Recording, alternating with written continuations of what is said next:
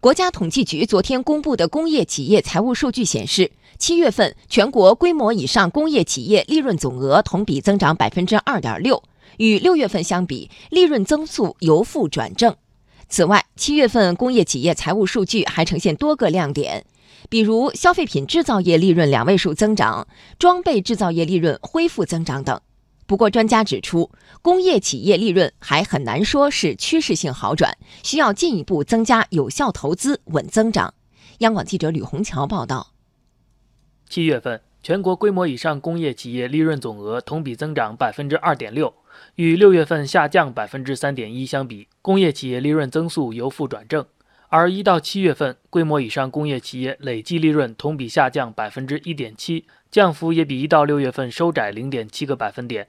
国务院发展研究中心宏观经济研究部研究员张立群判断，七月份企业利润好转主要原因是受短期因素影响。七月份工业企业利润增长率的提高，从现在看到的情况，主要是一些短期因素的影响，包括资产处置收益，包括投资收益的增长，也包括去年同期基数比较低的影响。所以目前看还不是一个趋势性的变化态势。尽管如此，与六月份相比，七月份的数据可以说亮点众多。石油加工行业利润降幅大幅收窄近五十个百分点，电气机械行业利润增长百分之三十点八，增速加快二十六点六个百分点。化工行业利润由下降百分之十四点七转为增长百分之三点二，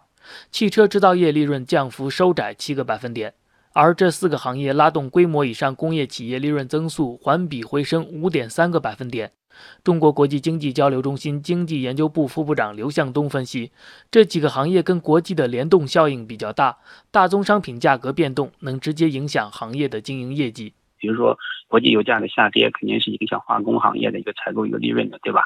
包括这个铁矿石的一个价格的一个变化，也会影响这个钢铁行业的发展，特别是这种重化工的这种行业。消费品制造业利润七月份同比增长百分之十，比六月份加快六点一个百分点。其中，食品制造业、农副食品加工业利润增长都超过百分之二十，环比大幅提升。刘向东认为，这一方面是因为消费品价格稳中有涨，另一方面则是消费升级的拉动。确实，主要的日用消费品的这种消费呢，转向了国内。我们也可以看到，国内的社会消费品零售额还是保持在一个百分之八以上的这样一个增速。所以说，而且消费升级呢是在加速的，特别是一些高技术产品的这种消费品在加速。七月份，装备制造业利润同比增长百分之四点八，也实现由负转正。另外，私营企业利润七月份同比增长百分之十一点四，增速比六月份加快九点七个百分点。一般认为，与国企相比，私营企业规模要小一些，抗风险能力也相对差一些。